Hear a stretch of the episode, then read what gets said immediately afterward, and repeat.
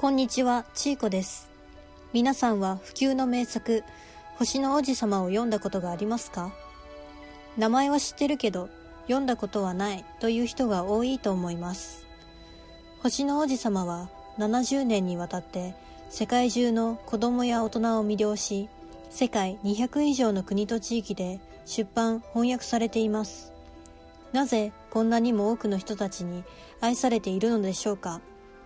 それは星の王子様にはたくさんの魅力がありそして人生の教訓が書かれた本でもあるからです。今日は皆さんに星の王子様の一部を紹介します。物語はパイロットである僕がサハラ砂漠に不時着する場面から始まります。ここで注意したいのが主人公は王子様ではなくパイロットであるという点です。パイロットは飛行機を修理して砂漠から脱出しなければなりません。そんな死の瀬戸際で不安を抱えるパイロットは翌朝不思議な格好をした一人の男の子と出会います。それが星の王子様です。王子様と話しているうちに王子様の星はとっても小さくてそこにはたった一輪の美しいバラが咲いているということがわかります。王子様は自分の星に咲く一輪のバラを愛していました。しかしバラの花と喧嘩をしたことをきっかけに旅に出て地球にたどり着いたのでした。後でバラについて触れるので王子様はバラを愛していたということを覚えておいてください。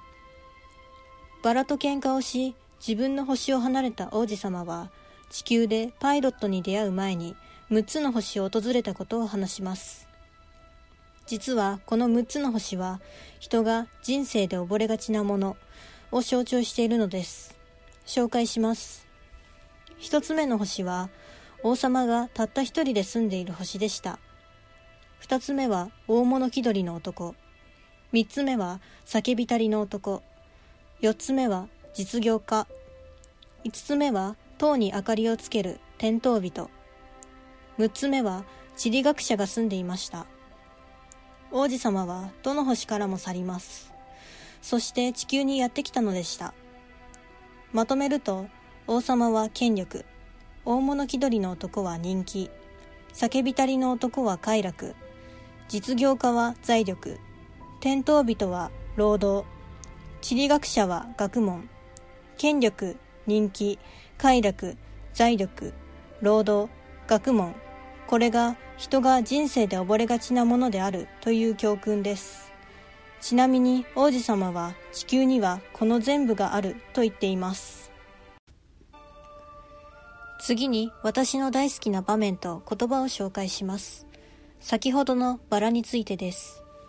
地球に降り立った王子様はまず庭に咲くたくさんのバラを見ました。王子様はバラは自分の星のあの美しいバラ一本しかこの世にないと思っていたので地球にたくさんの美しいバラがあるのを見てショックを受けて泣いてしまいます。ここで狐が登場し王子様に言う言葉がとっても素敵なのです。君のバラをかけがえのないものにしたのは君がバラのために費やした時間だったんだ。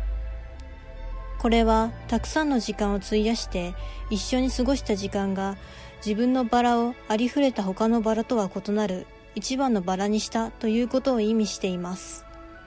これはいろんなことに当てはめることができると思います。家族や友達恋人など費やした時間がたくさんあるほどその人は特別な存在になるということです。この狐の言葉によって王子様は自分の星のバラと地球で見たたくさんのバラは全く違うことに気がつくのでした。星の王子様には他にもたくさんの名言や魅力があります。